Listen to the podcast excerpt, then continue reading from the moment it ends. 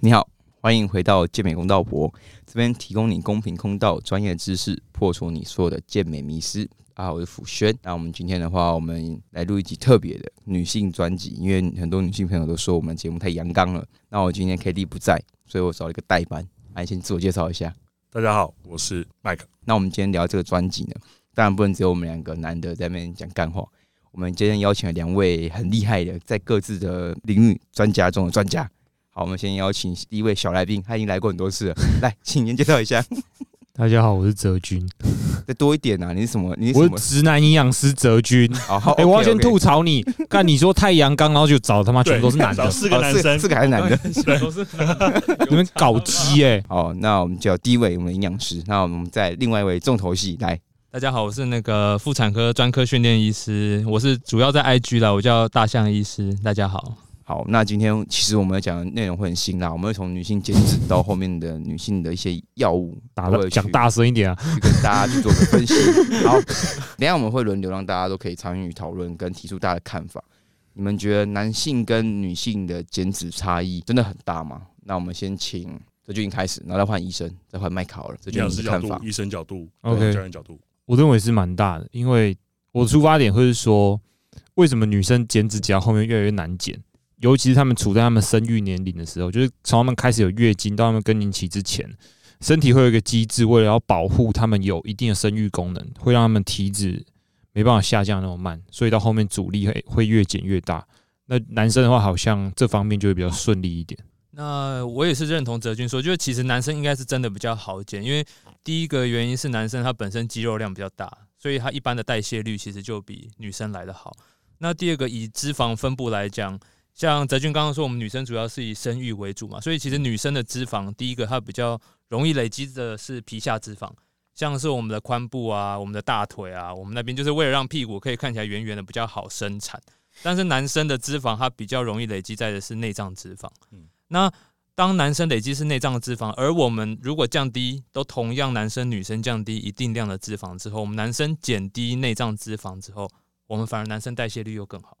但是女生减掉的是皮下脂肪，它的代谢率并没有因此提升，所以哦我们男生反而是越走越顺，但是女生反而是越走会越瓶颈，她只能后来只能靠更大更大的运动量，或或者是要药物才有可能达到一个理想的嗯脂肪量这样子。听起来了很解辛苦，非常的辛苦。我我确实觉得女性在不管增肌或减脂都比男生来的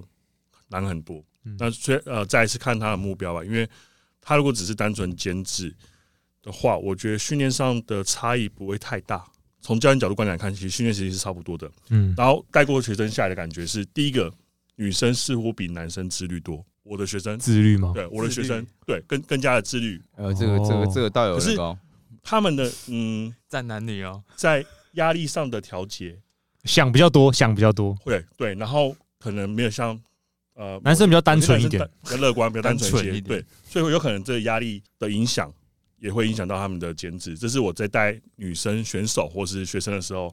我们需要花更多时间去关注的部分。嗯。肯定会。 OK，那我们换第二个，你们会觉得说女性啊，在减脂方面，她会真的需要很高的热量的赤字制造出来才可以比较好减脂嘛？那或者是你们觉得说，以自然的情况下，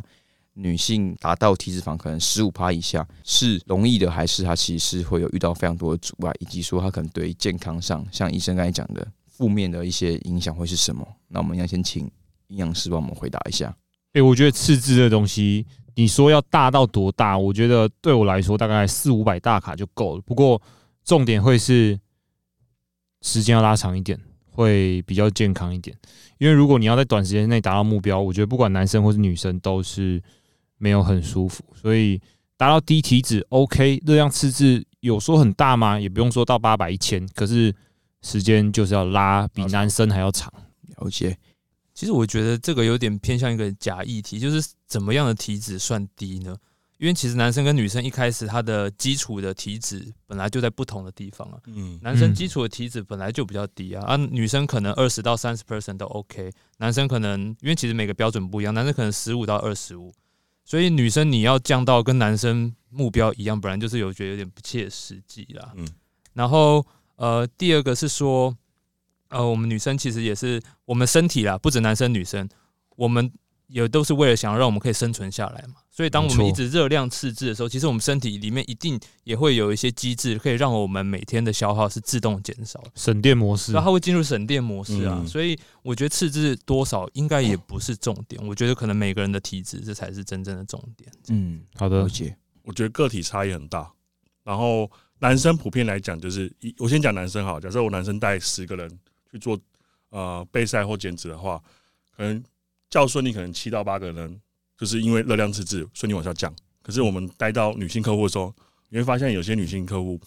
她可能需要非常多热量赤字，嗯正常顺利往下降。可是你会去思考说，这是正确的方向吗？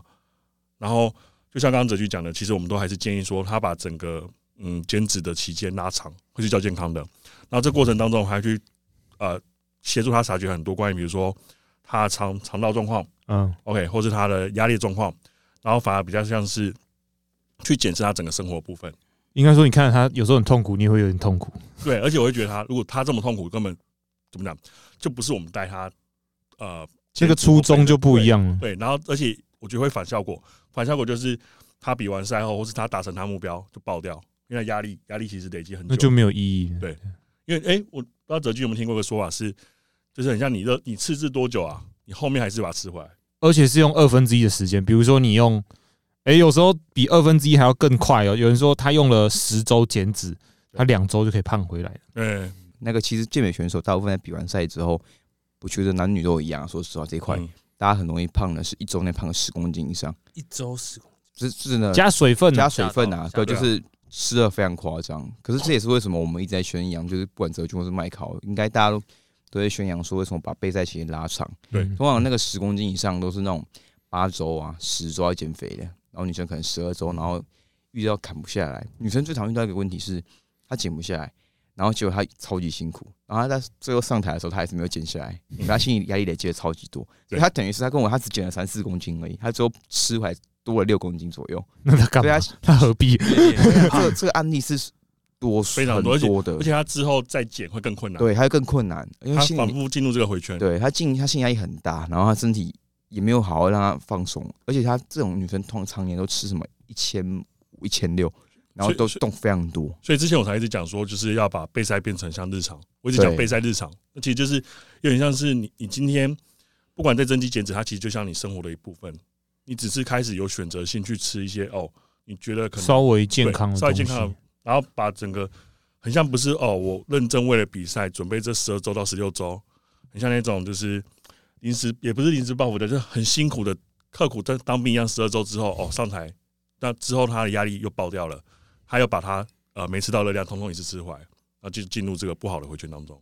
对。然后而且在于说，女生其实她们在肌肉量部分跟男生在训练啊、动 作、动作的训练上面跟男生其实很多时候是有落差的，所以其实在于说他们的肌肉其实体脂率是肌肉跟脂肪的比例嘛。讲话小心一点哦。啊，变变成是说，变成是说，其实我们还是会希望说，女生可能练个几年，把希望拉高一点点。那你相对来说，你的体脂可能只要降不用那么多，也可以有较较高的、较好、较低的体体脂率 OK，产生。率，OK 嗯对对对，我也 echo 一下好，因为其实我我也认同，虽然我本身是没有像你们练的那么厉害，但嗯是没有啦，我我看起来我觉没得什么在练。我觉得备赛时间可能真的要拉长的原因，是因为其实我们的压力荷尔蒙每个人对于那个可体松 cortisol 对它的反应反不一应是不同，它有 high response，哦我 low- 上次讲那个 low 对对对 response 嘛，对不对？对，所以当你如果是反应特别高的那群特别人敏感的对特别敏感的，像哲君讲特别敏感，易这群失人体质，它的它的 脂肪的分布也会改变，所以那我好奇是你刚刚讲那个可里松，就是我其实我们会后且做检查，嗯啊可是这验出来它都会有个时间值，比如说我们七点到九点的，早上一定比较高，对因为你早上是清醒的哦，晚上一定比可较是低，这个没办法代表一整天的水平啊。很难所。以我们通常要么验就是验可能早上八点，要么验是下午四五点，因为我们你去查 cortisol 的它一个自然的时间曲线分布，你会发觉它在某个时间点、某两高个峰时间点会是有高峰的，了解所以。你去验其他时间点没有意义。哦，所以你可以从高峰去推推观它推呃推估它整个平均曲线情况，而情况且，如果你是本身有在用药的啦，对可以讲吗？可用以啊药，可以如果你可以本身有在用药，也会影响你的自然的可体松分布。对，所以你来验可能就不准。不准，你就不是用一般人的剂量来看正常不正常，因为你的外在的已经完全影响到了你的正常值。了解。了解。赞哦那我想问一下说减脂期或备赛期，以女性来说，月经不来很正常嘛？因为好像在健美圈的话，会认为说，哎、月经其实你只要进入备赛，你不管几周，十二周、十五周，呃，不来其实是正常的。然后或是他们会说是，我、没有啊，压力大，这是压力的问题，都会推给压力。但我们想问一下说，呃，以营养师跟医生的看法来说，这个是成立，或是说还可以哪边可以讨论一下呢？诶、我自己的经验是，我有听过有一些比较，我直接讲比较不负责任的教练，他会跟你说，你参加健美比赛，你月经不来蛮正常的啊。可是以我自己的经验，如果有认真你去照顾学生，你去了解他的身体反应，我自己的经验大概顶多会晚个几个礼拜，八成以上都会来。然后有啦，最后一个月可能没来，因为那时候体脂已经十三十四趴。没有来，我觉得我就安慰他说，你可能比完赛就会来了。不过八成以上都还是会有正常的月经，只要你的压力、你的热量赤字是有抓好的话，还是会正常来这样。了解。那医生的看法如何呢？因为如果是以月经不来这件事来讲，其实两个原因呢、啊第一个，压力本身就会让月经不来；那第二个，因为其实我们月经要来的前提是我们的滤泡要能长得大嘛，我们卵巢里面的滤泡要长得没大。错的啦，那你滤泡要长大，你需要的是一些第一个上游的激素要足够，第二个你下游的原料要够。我们原料就是类固醇嘛，cholesterol。所以当你真的把体脂降到对于他个人是不够的状态之下，他原料不够，他自然也没有办法生长出那些雌激素来让子宫内膜可以变厚。那你原料不够，自然就不可能会长得出月经。嗯对，啊，啊，第二个就是压力过大也可能，所以当你两件事情没有达到一个平衡的时候，月经是不太可能来的。那像麦克，你的看法如何呢？我我讲的都比较像是经验的部分，其实就是像那个哲君跟医生讲的。然后我觉得女生月经不来不是正常的，大多选手呃，可能就是像哲君讲的，可能赛前一两个月，因为体脂肪跟热量摄取有关系，影响月经会会影响到月经的部分。然后如果赛后因为热量摄取恢复了，压力也没压了。力也没了，她还没有正常来，我会直接转接妇产科，现在去做检查。对，因为呃有蛮多带过蛮多选手是赛前真的是会停月经。嗯，然后赛后一正常吃，热量摄取一回来，马上就来了。嗯，欸因为我上次跟医生有讨论过，月经其实是环环相扣，它只要一个环节错了，它就有点像你断电断在这个地方，然后它就不会来。所以我觉得要多方检查，你才知道你是诶、为什么没有来这样。自己的个人问有时候根本就内膜不够厚，你也不会有月经啊。你上面都正常，最后一个环节出错也是不会来。嗯自己的经验谈也是以跟麦克讲比较像，就是在最后一个月的确是比较容易会有不来，可是通常在比完赛好呃好好吃之后，压力释放之后，都会慢慢的回来。那我会觉得说，有些其实一来，他像如果他一开始来找我就已经说，哎、我已经半年没来了，那我也跟他说，哎、你去先去看妇产科，对，先去比较检查。比较实对。在。对你这个不是马上就用饮食就有效率的，就我我觉得教练都比较像是一个中间者的角色对。我们其实都带训练嘛，然后跟学生去沟通，了解他状况之后，哦，适时的转接给营养师，转接给妇产科，让学生去做检查，才知道说为什么他持续这么认真的做训练，却没有如他预期的体脂肪往下降，或者是他为什么月经停经那么久。嗯，可是他可能没有重视到这一块，所以我们都会在这沟通过程当中发现这状况之后，呃，一直很像说服吧，说服学生他们去转接到某一科去检查。那我想问一下，你们会觉得说，就是我们刚才讨论到个体差异嘛？那女生呢、就是每个人在适合的体脂肪都不一样嘛？那我你们会怎么看待说，女生其实大部分人她们可能都想要追求的是完美的那种的体脂，或者说想要追求健美女性健美运动员那种体脂肪？那这是个什么样的误区呢？是大部分人是人每个女生都可以真的去往那样子的体态达到吗？那我们先医生好了，其实我有点想先 echo 上一个问题，好啊好啊，你对说，因为通常啦，只要女生她之前月经是正常，就是在激烈训练运动之前的月经是正常的，那她未来就不太可能有月经不来，就是恢复不了的理由。嗯因为代表他以前的身体状况，从上游脑袋到下面卵巢、子宫内膜都是曾经是正常过的。所以，如果他真的是因为他的压力，你觉得他压力释放，但是月经又还没恢复，就是以统计数据来讲，大部分女生的闭经有三十八 percent 都是因为体重过轻、减脂过多，那剩下只有三趴是压力过大，那剩下再三趴是那个运动过度。所以基本上，如果像麦克前面讲那种状况，那基本上一定也是它的原料还没有补充回来解为居多这样子。缺乏原料。了解。好，那向泽俊帮我回答一下我们刚才的问题。哦，哎、我觉得适不适合在那么低的体脂，我要看。我想的是其他一个面向，就是说他快不快乐。他如果是在一个很不快乐、给自己压力的情况下，一直想要去达到低体脂，或是甚至维持在低体脂目标，那我觉得他就错了。可是他如果是一直在一个不错的心情下，然后慢慢达到那个目标，并维持在那边的话，我觉得 OK 啊，没有什么不好。嗯，甚至会有成就感。会有成就感，对啊，觉得我很棒。但，诶、一般女生喜欢的，诶、身材、身形，我觉得在这几年审美观改变之后，也是变蛮多的啦。可能十年前大家都喜欢那种十七到二十趴那种瘦瘦的体脂，那可是近年来可能一些比较丰腴的身材是可以被接受的。我这样讲够保守了吧？ 可以，防守成 功，可以， 可以。那我换对医生，可以分享一下刚才那个问题。其实我觉得这题也是比较偏向，就是第一个是社会的审美观到底是怎么走，像过去喜欢瘦，现在喜欢丰腴一点的，那谁知道十年后又会怎么走？所以我觉得只要你本身是健康的，因为我觉得丰腴你也不是说什么 BMI 到三十 那种那种，然后你告诉我你是快乐，其实我也不认同，就是你真的是在一个正常值内，然后你的血检报告都 OK，然后你的。就是呃，你那些家族病史啊，或者是胆胆固醇的，全部都是维持在正常值的话，然后又能保持快乐，我觉得就够了。我就是、好那前面两位都讲的很保守，然后因为这频道名称叫健美公道博，我又是呃代班教练的，然后又是呃玩健美 的，我就从健美角度出发去讲，就是我觉得一般的女生，如果她想追求是一个健美体态，其实她可能得先检视说她原本先天的比例，OK，先天的比例的条件跟这些选手的比例是否就接近，因为。我们呃也不能算是从事健美运动，我从从事训练这件事情十五年下来，然后也非常热衷于健美。其实看了非常多选手状态，会发现说，那些你理想的体态，可能在先天，比如说我们讲手臂的长度啊、躯干的长度，其实就已经占了一一大部分。甚至如果有大家看过那一本，就是《囤积实验室》，嗯，它翻译叫《囤积实验室》《囤积训练圣经》的书，它其实就讲说臀型有四种臀型，这是先天的条件，呃，这先天就已经决定了。所以并不是说我我再努力去练，嗯，我就能把我的臀部从蜜桃的呃什么练成蜜桃型的臀部，你可能就是比较偏那种拔蜡型嘛， 对，或是正方形的大比较大的面积比较大的臀肌臀型，然后 OK 练成蜜桃型，那是有一定难度的。当然当然，所以如果从界面角度开的去思考的话，再来可能就是医美的介入了。医美赞，钱能解决都是小事啦。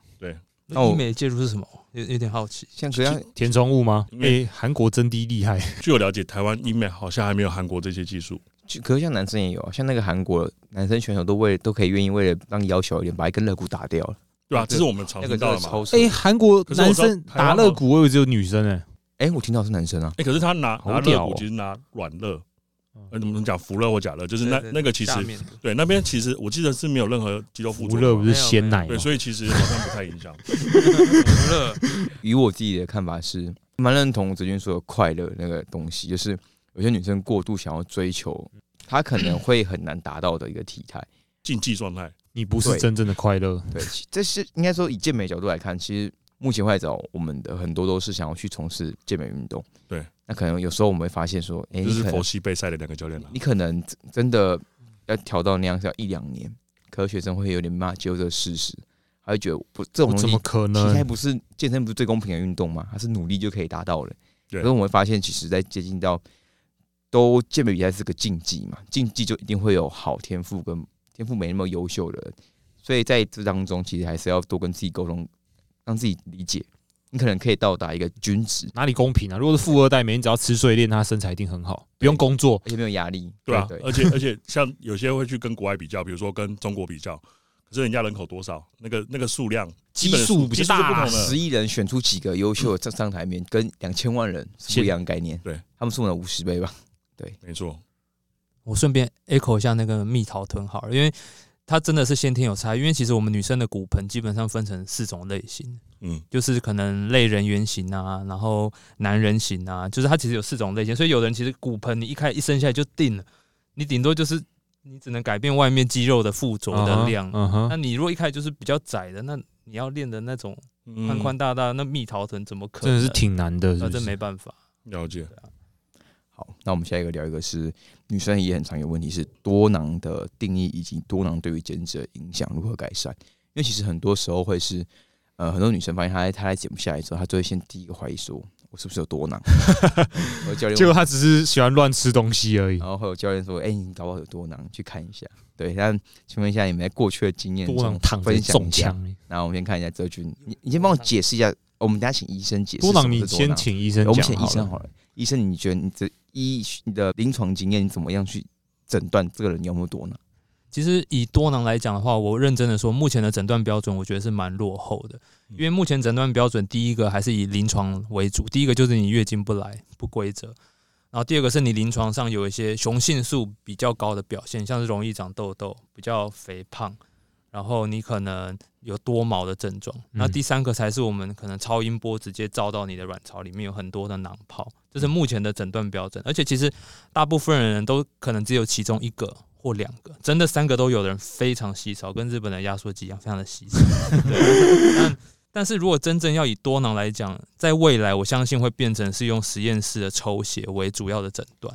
对，那可能我们就会验一些脑下垂体分泌的一些激素的比例不同，来确诊它是不是多囊。你说所以 even 连你今天用超音波照那个证据力还是不太够，是不是？就你已经看到它一堆囊泡在那边了，就是我们甚至还会去算说它囊泡有几颗，哦然，后超过囊泡几颗才算。要可能有的是十颗，有的是十五颗，不同的诊断标准。然后它可能每一颗还要大于几公分，因为它有的哦，有囊泡本来就是正常，但所以是你要十每每个都有一定大小以上才算，十颗可能算，九颗可能不算。或者是你要十颗大于一公分的啊之类，可能才嗯诶，那算。多囊对一般女生减脂会有什么影响？影响可大，影响非常大嗯，因为它其实多囊最里面最主要上游的问题就是泽君一定就是我们胰岛素的阻抗性啊、是胰岛素阻抗。对，简单来说是比较容易累积脂肪啊，然后脂肪也比较难去消耗，听起来就很可怕。会因为就是被诊断出来有多囊，然后却没有这个这个状况的吗？我说真的，我们以我们临床在可能门诊、急诊看病人来讲的话，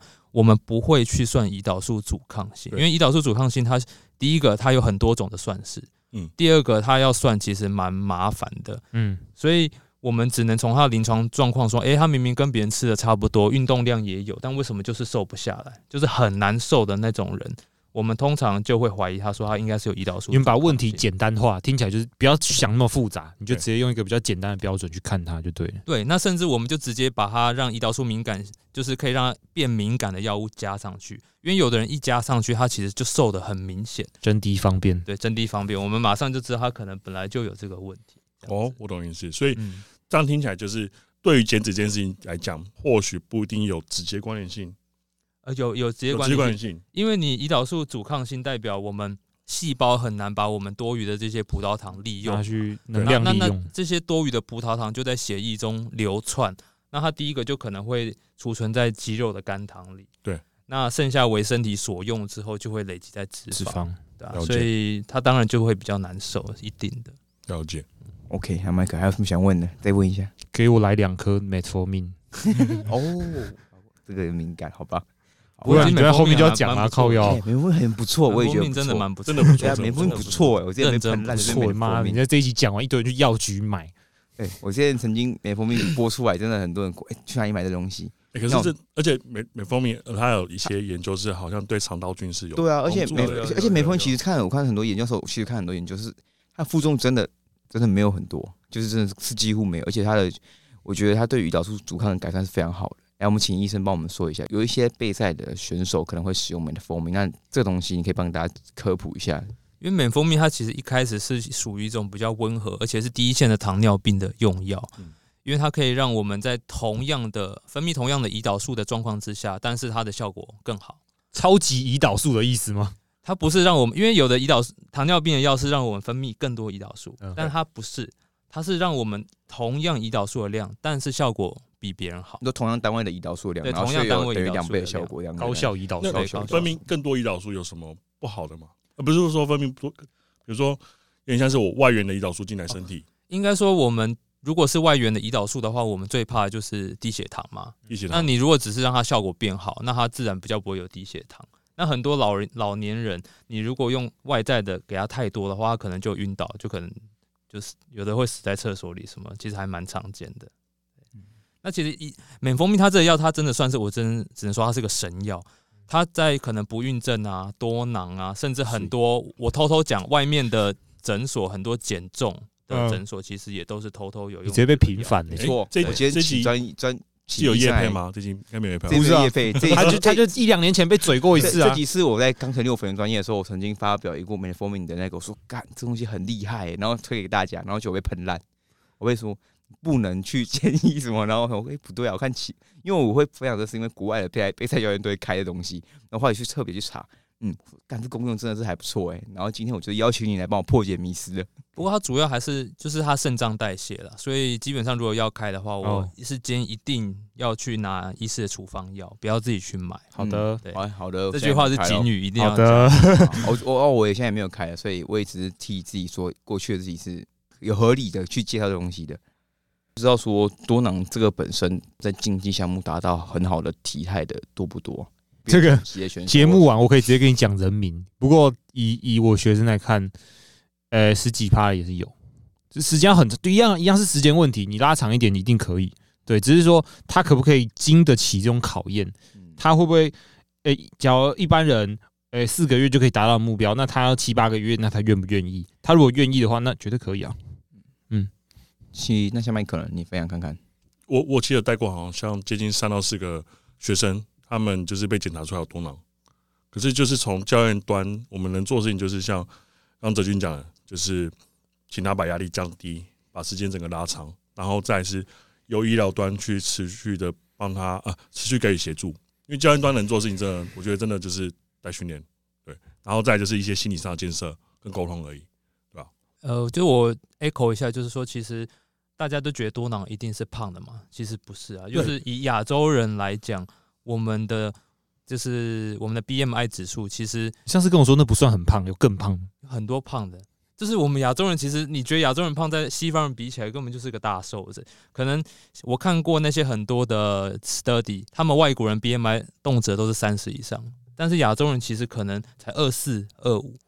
那这种的要本身就是基因体质就是比较好了，对，那要我瘦下来我当我然其比实较前困面难的啊。问题就是这个，就是真的会因为多囊，所以就是呃，就是很肥胖这件事情嘛。因为我有带过学生，确实他是多囊患者，嗯可，是我并没有觉得说他他很胖，呈现出来的外观像是一个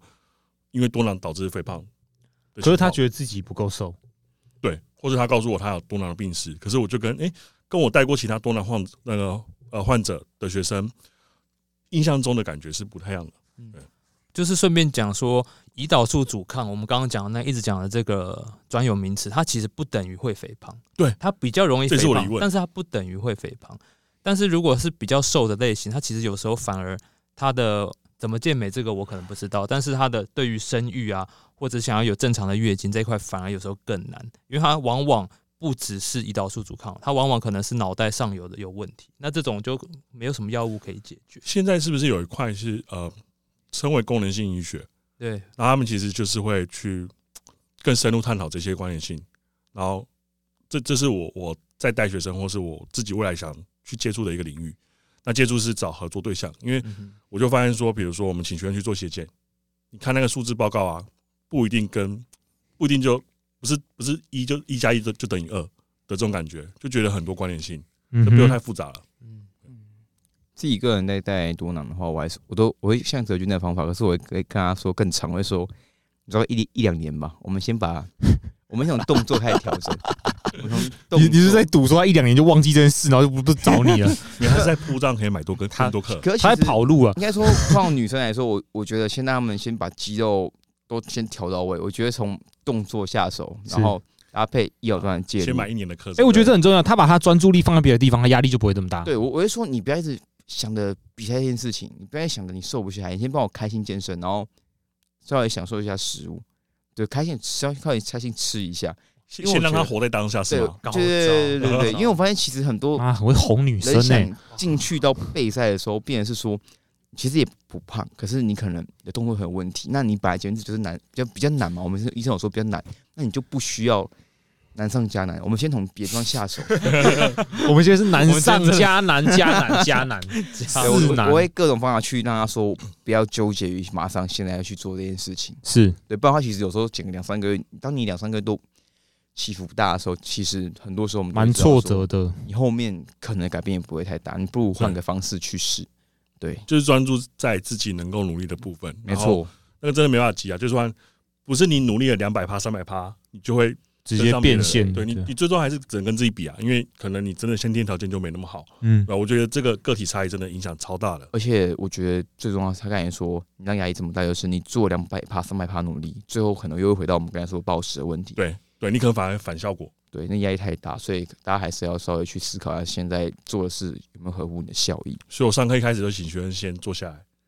然后就认真呼吸，心灵辅导专，注在自己的呼吸冥上。想先内观你知道你的一对一，麦克一对一冥想二十分钟，冥想完再上课。直接被选嘴说他妈上课都在教冥想，然后在旁边 旁边让轻声细语说：“来，吸气，吐气，我们做十个呼吸。”他会睡，哎，我都说我会睡，想睡没有。觉我，我会 cue 他，会感受嗯感觉你的呼吸是三百六十度的扩张，有没有感觉到背后？全呼吸，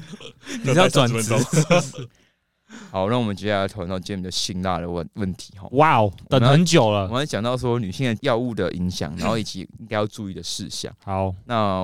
我们今天会用几个比较常见著名的药物对著名药物药界的 Pro。好，那我们先请麦克帮我们念一下第一个英文是什么哇，直接丢甩锅给麦克，我去哪里？A N A V A 啊看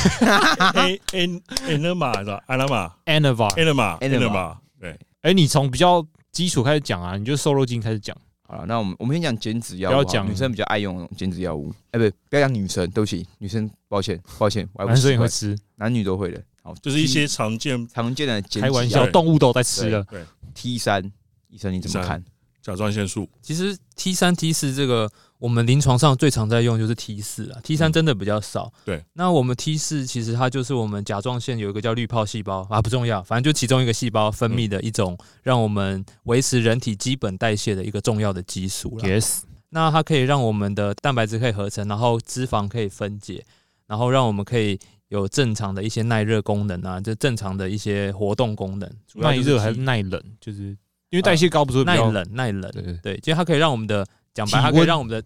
能量释放，嗯它可以释放我们的能量来应付外界所有的需求。 ，OK，那 T 四其实我们很常撇开健美了，我们很常用在的是一些低甲状腺素的病人，又或者是它是一些甲状腺的癌症啊，那可能做过一些比较呃核医科的放射线治疗啊，或者是把整个甲状腺切掉之后，就我们人没有办法自己制造，嗯我们才会给他这类的药物。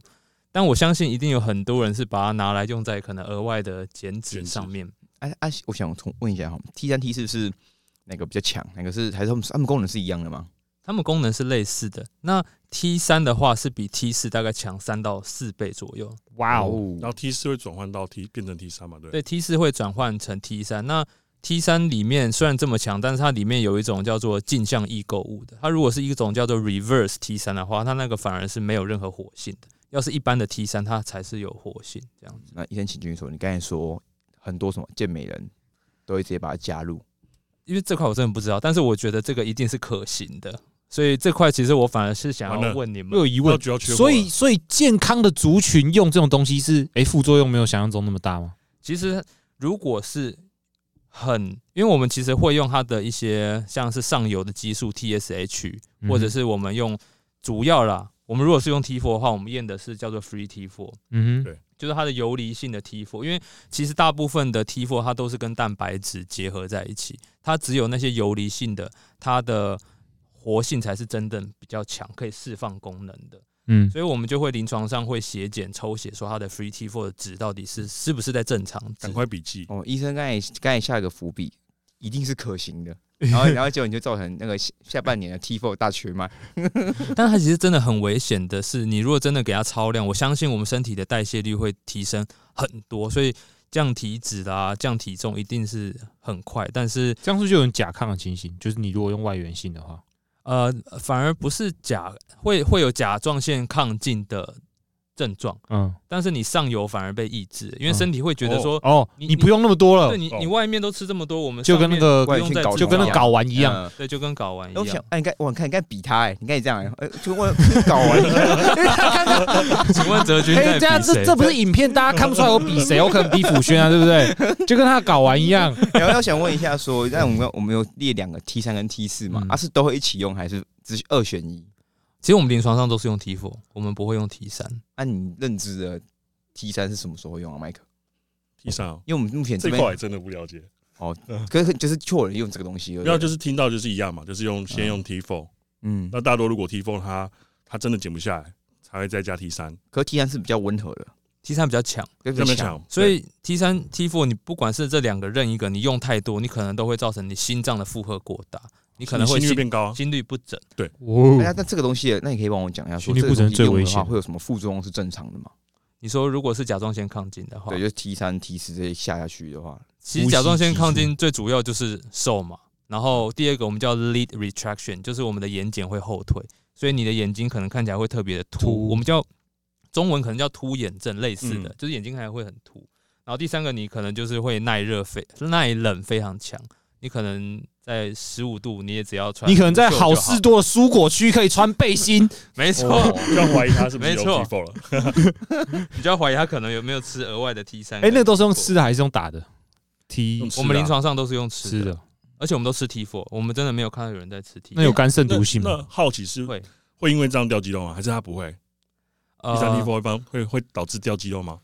除非代谢高到某个程度啊吧。其实基本上是会掉的，嗯，但是掉的比率可能真的很看你的剂量，嗯哼这个很难回答。了解。所以才会很多人不是不会只用这个而已，这个加其他这个变一个套餐。这个可能应该哎会在减脂期比较常 用吧。套我猜餐，是啊快乐没错分享餐，今天其实有一个套餐，等一下我们再讨论。那我想问一下其实我也很好奇。 ，Clean C L E N 这东西厉不厉哦害？其实它这个东西，它我们一开始真的没有想到它可能会用在被人上面，这这是对啊，那是这用在动物上面的对吧啊？没有，它它是用在人上面的。哦哦，它是一个支气管扩张剂，哦，对，支气管扩它张是我们的交感神经的促进剂，而且它是比较长效的支气管扩张性，可能用在一些叫做可能气喘啊，或者是一些慢性肺部阻塞的病人，像那些老烟枪啊嗯，有可能都可能会需要用到这个药。但是因为我们交感神经也是有点类似 T 三 T 4，让我们的代谢增加嘛，所以这个药也是同样的道理，让我们的代谢可以提升的很快，对吧？也有人叫它瘦肉精嘛，对对吧、对类似的东西。那所以那所以 T 三、T 四跟 Clean 这三个再度比较一下，谁谁的药性最强？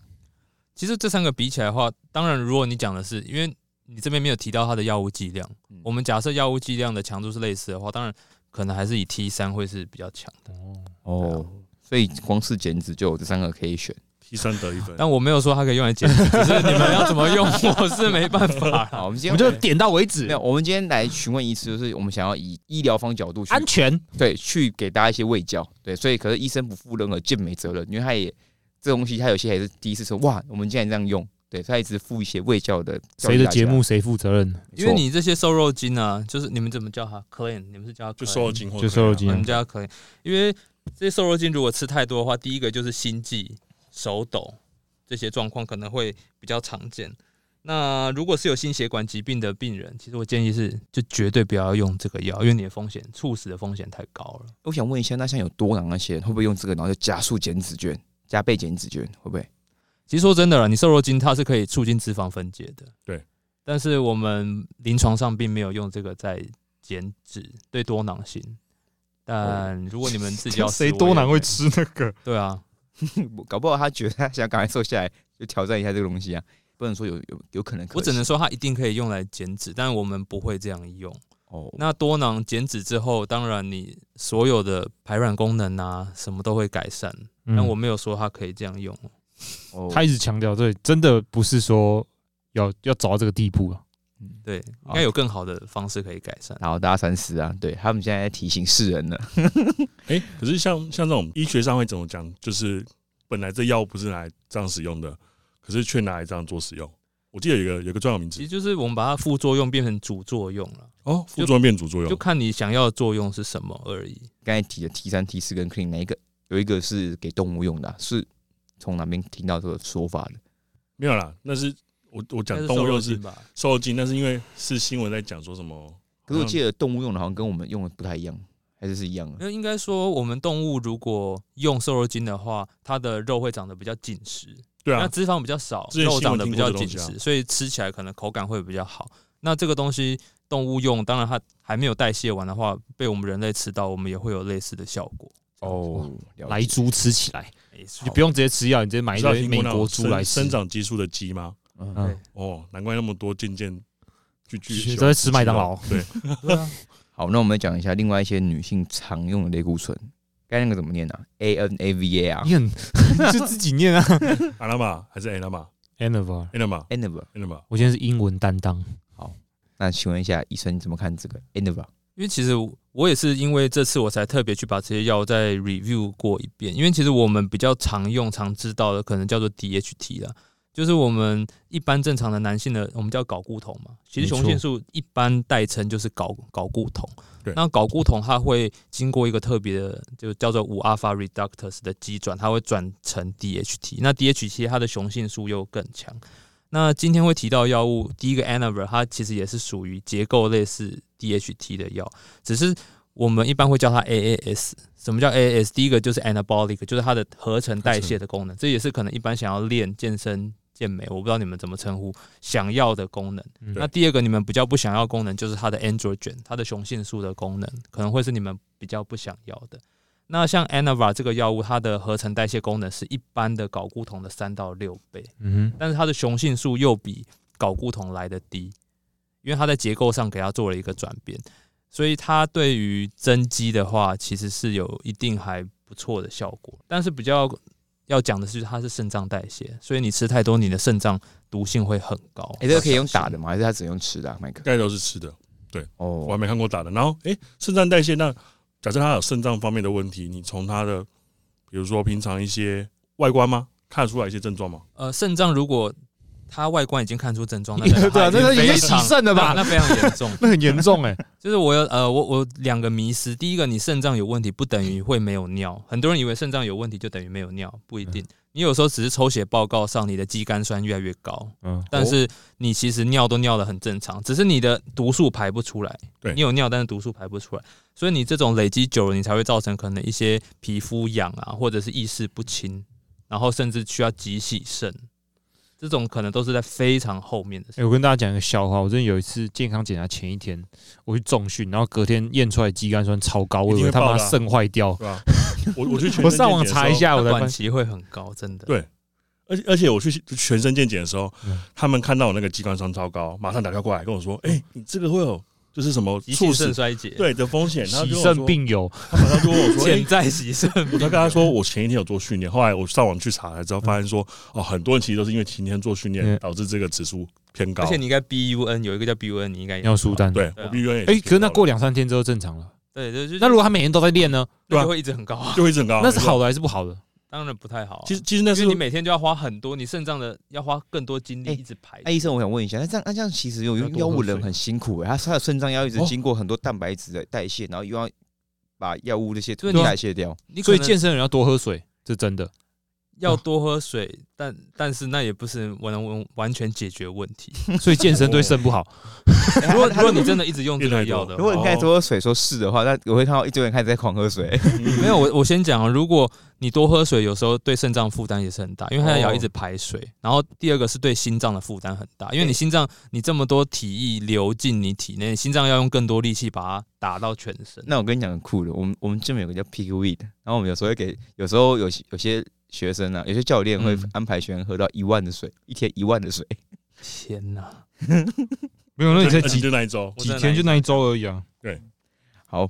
那我们再讲第四第我二我个再我我再 echo 一下，你因准为说这类的药物它还有一个要特别注意，就是它对于胆固醇的影响很大，就是它的坏胆固醇、三酸甘油脂那些 LDL 都会上升，所以你周状动脉硬化的，就是心血管疾病，就风险就提高。风险会提升，所以这个如果你真的有在用的话了，你一定要定期的血检。那想象问一下说第二个 Winstore，我想，不然那麦克先帮介你绍一下简单科普一下它怎么使使用。用的，呃，一样嘛 w i n s t o r 一样是口服药物，然后大多都是用在男性比如说赛前减脂身上面，嗯，其实我查到一些资料，其实也国外会让女性去使用这药物，可是好像不是这么建议。那这就要看医生大概怎么从 台湾也有啊，台湾有对啊，确实台湾有人在使用，因为其实 Winstrol 就像前面讲过，它也是那种比较强的雄性素 DHT 的结构上改变做出来的药。那刚前面讲的 Anaver，它的合成代谢大概是睾固酮的三到六倍，那嗯对 Winstrol 大概是三倍左右。三倍哦，它效果还比较而且它还可以让一个氮元素在我们身体体内的细胞留存，所以我们的一些红红血球的一些代谢量会更好，就是我们的氧气的吸带量会更好的意思啊听啦。起来很棒哦。对，那我想问一下，那如果 Win 数这么好的话，那为什么还有人要用 Anaver？ Anaver 更强啊，药它的比较代猛谢、啊它代谢更强哦，所以哦是哦所以是 Anaver 大于 Win 数，Anaver 大于那 Winstrol，这两种药的干毒性呢？呃，是 Winstrol 的干毒性比较强，那 Anaver 比较是肾毒性哦，所以其实就是没有谁加一分，就是各有优缺点。对，各有优缺点。然后重点是，他们两个都会让我们所谓叫做性荷尔蒙的结合蛋白，就是 SHBG 会下降，那个就会让我们的乍看之下，你的雄性素好像没有高，但是它其实有活性的量更多。嗯，所以其实你雄性素的代表现是更多的，你对于那些类固醇，我刚刚讲那些可能造成心血管疾病的风险是更高的，都是一样要小心。欸，我想要问一个一般人可能会比较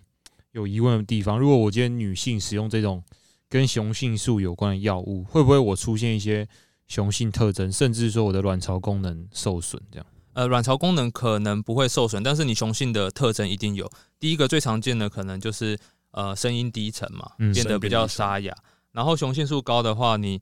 本身你就容易长痘痘。嗯那亚洲女性是比较不容易多毛了，基本上都是以痘痘为主。长痘痘，然后你的脂肪累积会变得比较像男生一样，因为其实女生的脂肪累积比较是偏向周边的，它是一个周边性的肥胖。但是你如果嗯男生雄性素高，是你会哎变成肚子内会，脏中中央型的肥胖，没错，就是我们的啤酒肚之类的东西，所以卵巢反而还好，不太会受雄性素影响，就对了。它可能会抑制上游，让卵巢可能会、呃停工、会停工，但是停工不代表卵巢功能下降，了解对，休假、休假。但是男生反而比较麻烦，因为你的男生反而是停高，工之后就会变成哎、欸还性人，对你你男生的睾丸反而因为停工之后，干嘛一直看它他反而会慢慢变 干嘛是看干嘛是看辅轩？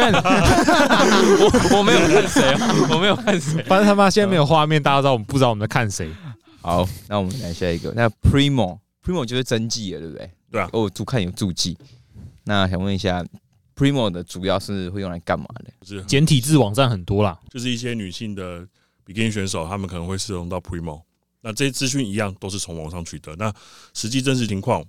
我们其实台湾在女生比基尼选手上面听到的资讯较少，那反而是台湾可能在男生健美运动的大家的一些药物上使用的资讯的流通或讨论是较多的。男生可能比较敢讲吧。对啊，可是女女性这几年好像也没有，我听到其实还是不多。还是不多。嗯，那我想问一下医生怎么看 Primo 这东西？呃，先讲它的副作用来讲的话，因为 Primo 我刚前面讲 Anaver 是肾代谢嘛，然后 Winstrol 是肝代谢，但是 Primo 它反而这点比较好的是它的肝的毒性是小非常多的，哦所以它安全性是高很多。但是因为可能很多人用这类药物，可能都是在使用类固醇的状况下使用，我猜啦，嗯就是你因为你类固醇使用的话，你的肌肉会分解嘛，所以可能在这种时期，你会用这类药物来让肌肉，它可能不一定是要让它增大，它可能只是让它不要分解那么快。维持那个平衡。对嗯维持。那 Primo 在这一块的话，它它的合成代谢其实比前面那两个药都低非常多，嗯，但是同样的，它的雄性素的效果也低非常多，所以它相较之下是一个非常温和的药啦。所以可能用的量比较多，可能副作用也比较不会那么多，但是它的肌肉要靠它长肌肉，我觉得非常难。哦，照它的药物机转来看那的话，那像这样子，我有一个迷思，就是会因为我使用药物的剂量越高，我就越容易长肌肉吗？药物叠剂量叠加上去，当然比较容易长肌肉，但是你不如就直接用低剂量，可能前面那些药物就可能用更低剂量达到一样的效果。我懂意思。哎、你说用更像嗯 Anaver 或 Winstrol，、啊、如果你是要增肌的话，你为什么？他现在直接教大家怎么用，比较没有没有哦比较有效我。是问 Primo，哦我没有教大家，我只是单纯用药理在推断， 哦就是我好奇的是，像很多人会追求大剂量，他觉得说啊，我可能一周可能三百毫克不够，我可能五百毫克、六百毫克拼命的往上堆堆加，会因为这样子我有办法在更短时间内长更多肌肉吗？呃，其实这个要看你身体对于药物的吸收能力如何，这其实每个人不一样。因为说真的，我们吸收能力都有限，啊，太多也只是造成肾脏、肝脏的负担而已。哦，所以其实跟训练量很像。所以应该是，如果以每个药物来讲，你都应该慢慢提升，然后提升到再往上你觉得没有用，那你就应该慢慢下降，回到一个它合适的量，这样。了解，而且可能因为药物的剂量越高，你的副作用也越多。对，而且它我刚前面讲，它的胆固醇那些都还是会增加，了所以解，你药物越高，你效果没有增加，但副作用越来越高，那就弊大于利了。了解，那跟训练像量很像啊。我练太多，其实可能导致疲劳更高啊，嗯身体发炎反应更多，所以并不因为练更多长肌肉啊。那想问一下麦克，就是有没有麦 克？问一下大家，我想问一下，说就是一般女生来用的话，她会减脂的药物搭配我们上述的一些合成类固醇 Animal、v i s u r 或 Primo 一起用吗？套餐还是它会变成是只会单点而已，还是会搭配套餐？当然是套餐啦、这个我直接来回答，当然是套餐啦、啊，套餐会怎么搭配？你你可以啊帮我拼一个套餐我出我来吗。觉得套餐哦、 套我拼一个套餐 出来，好像我很了解这个一样。我跟你讲，Google 都 Google 得到，就是有什么阿拉玛，然后再叠什么 T 三啊、T 四，然后 c l a n 都下这样子，嗯甚至有些会用生长激素，女性对那医生，你听起来你觉得如何？同然时后套餐点了 Element，然后 T 四、T 三、瘦肉精，又加了生长激素，它在减脂里面单点了很多 项，欸因为说真的，我是完全不建议，因为你这个身体的负荷太大，不管是你副作用、肝肾，第二个是你的心脏，像你刚刚有些药物其实都会造成我们的心室就是肌肉肥大，因为嗯你要、你的身体的能量其实就这么多，你的躯壳就这个，但是你要把你的躯壳可以用的能量把它炸出来，那你的心脏一定就要用更多的力气把它炸出来，所以它能要能做到这个，它必须要让它的肌肉肥大。所以你的心室这些就会慢慢的肥大。那你其实肌心室肥大，短期内虽然可以达到这些把能量炸出来的效果，但是长期它就是疲劳过剩，然后有一天你心脏受不了，那一天你就会猝死。所以我是当然都不建议这样子用。了解那另外我很在意，的就是因为这些药物它的雄性素，它里面都会有一些，像你刚刚讲的，应该有讲到生长激素，对不对？对。像生长激素这些，你就会让你的身体的周遭，不管是脸啊、下巴、鼻子啊、手啊，都可能会有肢端肥大，我们叫做 acromegaly。就是我觉得这个美观会影响很多，我可能不能接肢受端肥大吗？对看哪个肢端肢肥大端啊？对如果是我这个肢端的 话，肥大一点没有关系。可惜那个不算。 哎，你有要讲利尿剂吗？我觉得那最危哎险。对，我忘记讲哎，呃，通常赛前啊，嗯，有些选手会使用利尿剂，哪一种？呃，像利尿剂可能最常见的排钠打保信甲嘛什么的，爱达信，就是是保甲的吗？会呃，保甲排钠的，啊，保甲，他们有分很多种，有排钠、排钠保排钠、甲，排甲又对，保甲、排钠都对有对，然后是甚至有些用到那个莱氏蟹， La 对 La Lasix 对莱氏， Lasix， OK，医生甚至请更多种类啊，帮我们大家科普一下这些到底有什么差别，跟有什么危风险险不性要不要去做什么蠢事，这样因为其实顾名思义，利尿剂嘛，它就是把我们血管内的水分拉出来。嗯，那第一个危险就是你血管内的水分拉出来，那我们身体就会觉得说，哎、我们现在是不是遭遇什么危难？嗯所以前面讲的这些心脏的功能，它的负荷会更大哦，因为它要把我们周边的水分再赶快拉回我们的血管里面。但是这还不是最危险，最危险是它会造成我们的电解质不平衡，尤其是像低血钠。低血钠其实我们一般正常值可能就是血压一会百不三够到一百四，你低血钠最常见可能是你的意识不清，然后你身体虚弱，然后重点是你可能还没有意识到然后血血压会变很低，血压可能会变低。那你低血钾就会造成我们心脏功能下降，不管是高血钾、低血压都会让哦心低脏血钾功真的能下很危降险。对你可能会心搏变慢，就你可能觉得，哎、我怎么心心然哦脏后昏变迷慢，然后你可能就突然昏迷，你对不确定是昏迷还是猝死啊，反正就是先后发生。啊 先后发生。对啊，我觉得非常危险。而且如果赛前又做 peak week，比如说我控制钠的含量，对啊我，把水分拉很高，就我又丢了利尿剂，这样导致身体的呃低血钠状况就更更更严重了。因为有一个误区是说，你以为你喝一千 CC 的水，然后你用适量利尿剂，你只是把一千 CC 的水排出去，没有，不是，你排出的会大于一千 CC，因为它主要的功能就是因为钠离子它可以吸水，嗯所以你把钠离子拉出来之后，你会吸更多我的要把可水，能把肌肉细胞内所有来可以有水的地方都把它全部吸出来，这样子。对，就是吸比你想象更多的水，所以对身体的我觉得坏处非常大，而且它的离子可能掉的很快，它不像你肌肉量可能慢慢讲，它可能离子你用量太多，你一天就掉十单位。哎、我想问一下，啊，像我们用下去比完赛之后啦，啊，我就大量喝水、喝钠啊，就是把那些都吃回来，是可以的吗？还是通常会有什么？这边就讲的真的比较难一点，因为有时候你的钠你补太快。我们有一个特别的病叫做 serotonin demyelination，、就是我们的 pontin 啊，我们的桥脑，我们的桥脑它里面的一些神经质会脱髓鞘化，就反而会造成你可能意识不清、昏迷不醒，而且那个是不可恢复的。嗯，就是你钠补太快，反而会造成你脑袋的伤害，而这且个有是不听可过恢很复多，的就是而且这样会不会是会变成低血钾？呃不是，但会是被就是影你响的低血钠补太快，因为非常危险。呃，很多赛后好像他大吃很咸，然后就出现一些状况。对对吧、应听过该这就种是一些脑袋的上面的状况。哇，听听过最多是赛后呃，很像昏迷或是脉搏变慢。听过最多是赛后变低血钾状况的。如果是低血钾，那就是脉搏变慢；但如你如果是昏迷，那些可能就是你的钠离子变变动的太快，嗯了解，非常危险。那像我们的套餐里面的话，那个毫克数啊高的话，你理解上的高单位的话是怎么样？就高像单位。如果你你去查一些国外网站，他们可能比如说那个，它都会有一个建议剂量范围内嘛。嗯然后，可是我觉得看到现在健美趋向是很多人会像是，我知道医学上好像讲叫 overdose，对，就是超过剂量。对可是到底这些剂量、这些药物本来就不是拿来做健美比赛，那那些你看到这些资讯的 overdose 的剂量，其实我不知道在医学上来看是怎样子。就像是你你问我，像刚刚福轩问说啊，一个套餐或是剂量是怎么怎么怎么抓怎么之类的，你网上查到一一大堆资讯，就是在医学上来讲，就像是因为这东西没有一定的研究来告诉我们安全值所是以就是多少变成是所以你们等于是拿自己或拿你们的学员做人体试验。那试的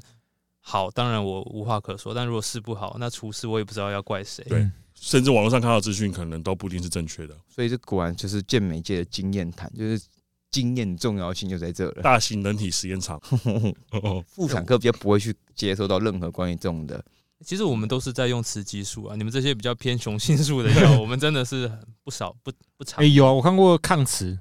拿那个乳癌用药，然后拿来做抗磁，哦，那是我知道塔泰莫西芬吧？对对你说的对是泰呃莫西泰芬。莫上西次给你看那个，那我顺便讲一下泰莫西芬哈，因为它主要功能是让我们的，因为其实我们雄性素、雌激素是互相转换在体内，它是我们雄性素会转成雌激素。那泰莫西芬这个药，它就是让雄性素不要转成雌激素，它主要就是用很多的乳癌，它就是因为雌激素的受气太活跃，所以我们不要再让它给它过多的雌激素，所以我们用这个药物给它打下去。但它这个药物在女生身上反而会让子宫内膜变厚，嗯那你子宫内膜变厚一直生长，它癌化几率就比较高，所以你子宫内膜癌的几率就会比较高，其实蛮危险的。那如果男生去用这东西呢？泰莫西芬，那我觉得它对于肌肉增长应该是有可能会有一定的效果，但我们如果是男生用这个的话，可能可是它搭配一大堆什么什么合成性代谢的类固醇，然后又又加着泰莫西芬，听起来效果就非常好。套餐加套餐，这我无法回答，这个太危险 了。这个我 XL 无法套 餐，就跟那肯德基那个一大盒那个一样。底下上去的话是很能会有很多副作用、哦。因为而且这样我还不知道副作用到底是哪一个药物造成的，因为你太多嗯 combine 在一没起，错，我说你要抽，所以不要抽哪一个掉。这样 OK，通通抽掉。好可怕、哦。没关系，现在有有有兴趣再邀请医生来看一下我们的大型健美比赛。今天真的是很刺激的一个主题。没错，但其实今天会录这主题的意义，就是做到一个提醒的意义。我们不是叫大家不要用，我们也不是阻止你。我应该因不会为不会被健美界黑掉吧？我讲他这些呃还还是你会被呃不会还啦，是你会收到一堆怎么一堆敢私讯黑你？还收到一堆因为我私我讯，觉说得哎，健美这个这界样可以不一吗定，我觉得健美界应该不会来听这个对啊，健美观光博，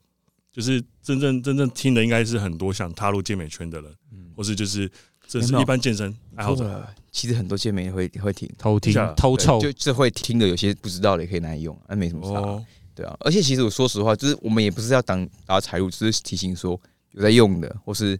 想用的，要有基本观念，或是知道一些可能会发生的事情。有些人是要去比自然比赛，都说哎、我不知道这是药物哎、所以我现在不能比自然比 赛。上次东西 WNBF 有一个外国人奶头直接喷出来，你还记得吗？对啊，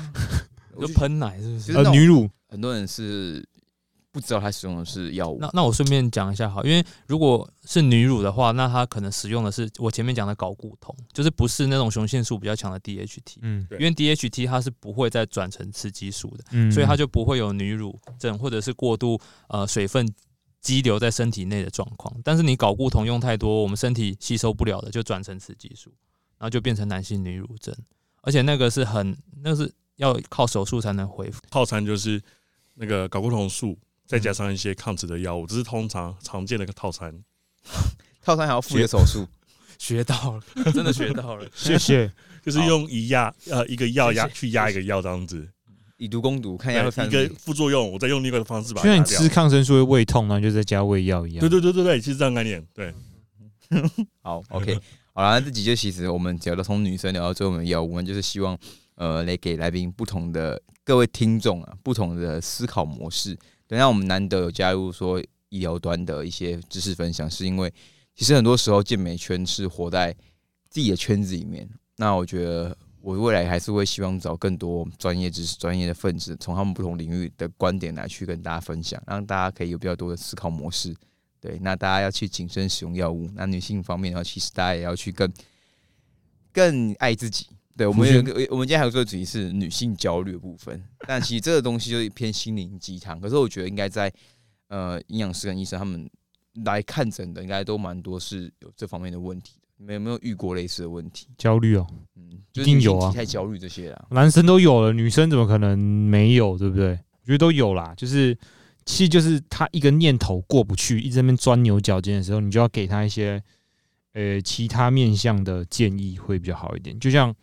你们你刚刚跟麦克讲的，如果他一直在饮食上、在体态上得不到什么成就感，那是不是把他的专注度转移到训练上或者其他东西会比较好一点？对吧、因为我觉得人你如果跟自己比的话，是一个。很好的现象。可是你跟别人比，永远都比不完，因为你今天比赢的那个人，你会看到更远、更大的目标在那边，就是没错，会压力很大。他可能出生就是富二代，你怎么跟他比？对啊没，错他每天只要吃睡练，你还要工作上班，跟社畜一样，你怎么可能练得赢他？然后他们会跟你讲，他也很努力，你也很努力，哦，对然，后努力根本没办法比 较，就是你的努力其这这实这还不够，这是一个反讽的。哦哎，这是个这是在健美圈很难很常来被说死，可是其实说实话，懂了就会觉得就那个努嗯力跟其自实己比就其实好了。台嗯其实台上比赛吼，捡不甘的很多事已经非常努力了。对，对，其其实实更多是这甚样，至甚至我觉得他们是过分努力了，对。导致自己就你讲体态焦虑对或是压力很大。然后结果没捡干，还要被别人嘴说哦，你就是不够努力。对，对因为因为有蛮多学生，像我带带女生学生，你只要多吃一点，哎、她反而变瘦了，因为它压力变小。压力变小了。对，然后你来看她的整个精神状态跟她的面色都是变好的，就知道说哦，这个方向是对的，因为她过去都一直来都吃太少，嗯，这应该依然是很常见吧。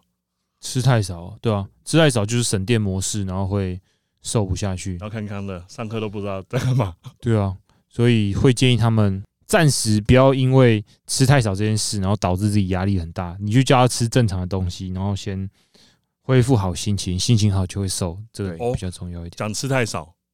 男性的健美选手，尤其要往传统健美发展的，我嗯，们遇到的问题是吃太多，吃不完。我觉得吃太多也会是一种焦虑。对我来说，哦，我根本吃到肠胃已经负担很大，对啊，我那时候看你每天都在发第对第五餐、第六餐，对，然后所以像像我跟营养师合作，营养师问我说：“你会担心掉体重吗？”他会从这角度去关心我说嗯，：“那我们先把你的热量摄取降低，食物的总量减少，让你的肠胃负担先降低。嗯，那这就其实就是像像刚刚吴轩讲到的，就是女性会有一些体态上的焦虑，男性也会遇到这边方面的问题。嗯，对，然后大多是吃太少，可男生可能很多是吃太多，吃不完，吃不完。对，之前 K D 不是有讲吗？半夜呃呃惊醒哦，营养素吃不到，爬起来吃东西。”这有点太夸张了。没错，没有，我觉看得到新世界其实你真的是全职做这个健美，我觉得可以。但是你如果你的工作是需要高度专注的话，其实你如果热量赤字或者是你的碳水不够，其实会大大影响你的工作表现。所以也要看你的正职到底是什么，我觉得很重所以要。回到生活上，所以其实大家真的要保持一个好的心态去健身，去想说你想比赛是因为你觉得练得不错，但不要因为比完赛之后你胖回到那个你根本觉得哇你怎么会胖回这以前我根本不喜欢的体态。 所以之后我们这频道改名称叫“健康公道博然后然后附加之后每每集最后都有一段心灵鸡汤，鼓励大 家。欸说不定有搞头哎、欸，说不定有搞头。好啦，那就是这集就到这边。我们大概就是给大家做这些的节目分享。那有什么想知道的，在底下帮欢迎留言。那我们今天先谢谢来宾泽君跟大象医生，然后不还有客我气们的教练代班者 麦克居居。哎可以我之追踪后我的之后会 IG 搬去台北啊，好，拜我们拜之后可能会长期邀请麦克居来跟我们聊天。好，来， 那没我问题们下集再见喽，好，拜拜。拜拜。拜。